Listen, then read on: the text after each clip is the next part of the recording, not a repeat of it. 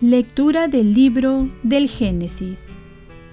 En aquellos días, Jacob salió de Berseba en dirección a Harán.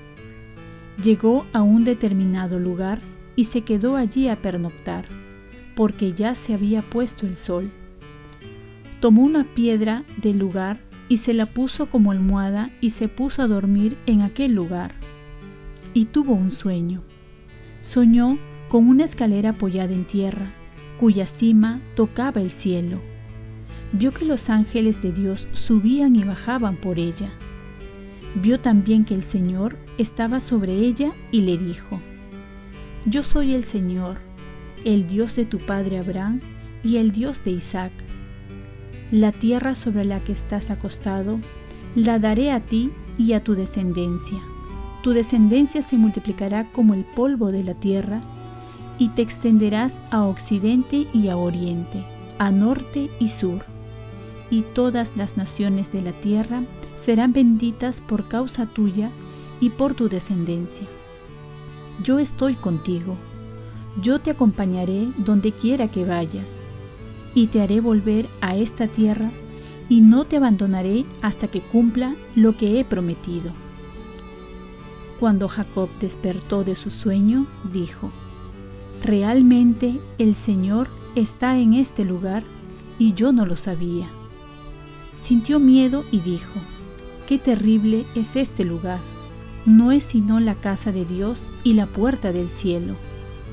Jacob se levantó de madrugada, tomó la piedra que le había servido de almohada, la erigió como piedra conmemorativa y derramó aceite sobre ella.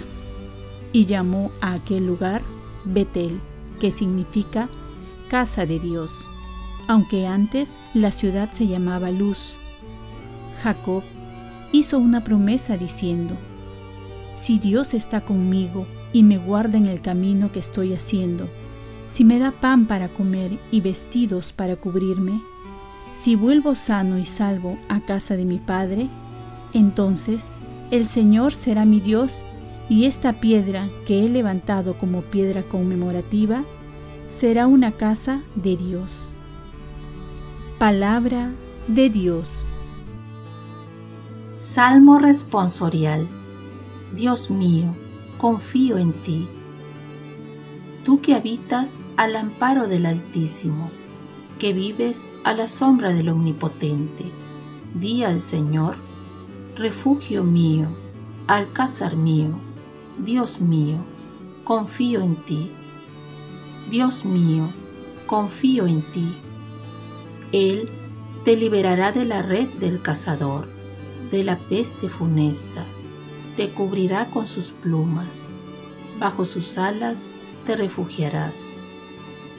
Dios mío, confío en ti. Se puso junto a mí, lo libraré, lo protegeré porque conoce mi nombre, me invocará y lo escucharé.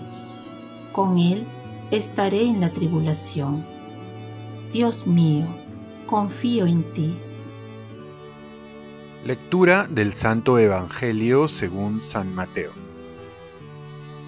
En aquel tiempo, mientras Jesús hablaba, se acercó un jefe de la sinagoga que se arrodilló ante él y le dijo, mi hija acaba de morir, pero ven, impón tu mano sobre ella y vivirá. Entonces Jesús se levantó y lo siguió con sus discípulos. Entretanto, una mujer que sufría de hemorragias desde hacía 12 años se le acercó por detrás y le tocó el borde del manto pensando, con solo tocar su manto quedaré sana. Jesús se dio la vuelta y al verla le dijo, Ten confianza, hija, tu fe te ha sanado. Y en aquel momento la mujer quedó sana.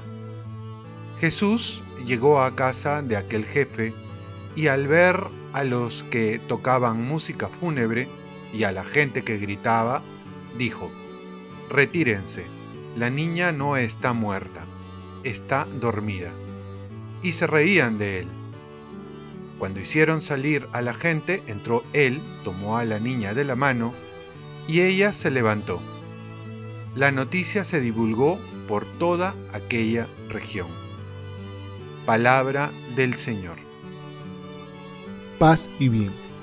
Tienes fe, entonces muestra tu confianza en Dios. ¿Cómo va nuestra fe? En el Evangelio se nos muestra dos milagros y nos muestra también tres tipos de fe. Veamos, la fe de Jairo, aquella fe que la utiliza para interceder por los otros. Es la que generalmente usamos cuando pedimos por un ser querido o simplemente por otras personas. Esta fe va acompañada de mucho amor, ya que uno no pide para uno, sino para el prójimo.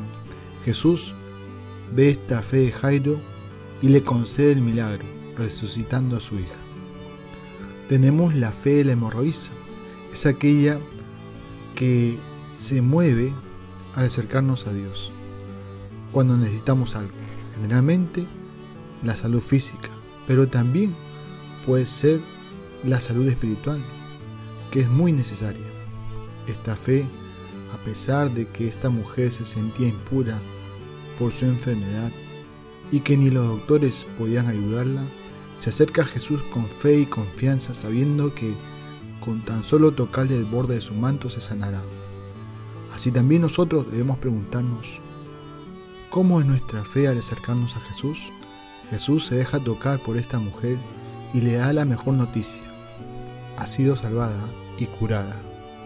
Por último, tenemos la fe de la muchedumbre, aquella que tocaba a Jesús, pero no ocurría nada en sus vidas.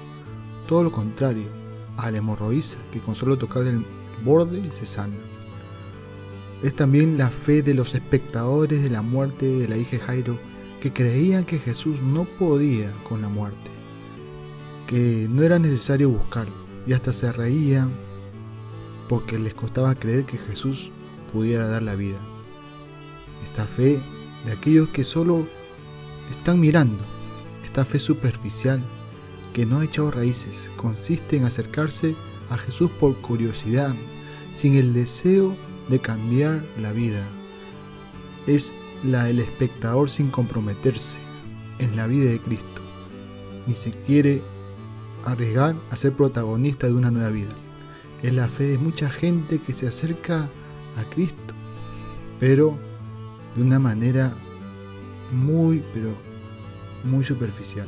Esta fe también se puede decir que hasta te puede mover ir a misa, pero realmente sin creer lo que está ocurriendo ahí.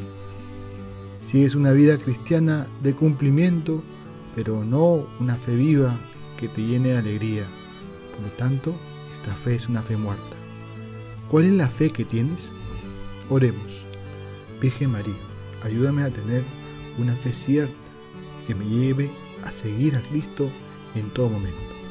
Ofrezcamos nuestro día. Dios Padre nuestro, yo te ofrezco toda mi jornada en unión con el corazón de tu Hijo Jesucristo, que sigue ofreciéndose a ti en Eucaristía para la salvación del mundo. Que el Espíritu Santo sea mi guía y mi fuerza en este día para ser testigo de tu amor. Con María, la Madre del Señor y de la Iglesia, te pido por las intenciones del Papa. Con San José Obrero, te encomiendo mi trabajo y mis actividades de hoy para que se haga en mí tu voluntad. Y la bendición de Dios Todopoderoso, Padre, Hijo y Espíritu Santo, descienda sobre ti. Cuenta con mis oraciones que yo cuento con las tuyas. Y que tengas un santo día.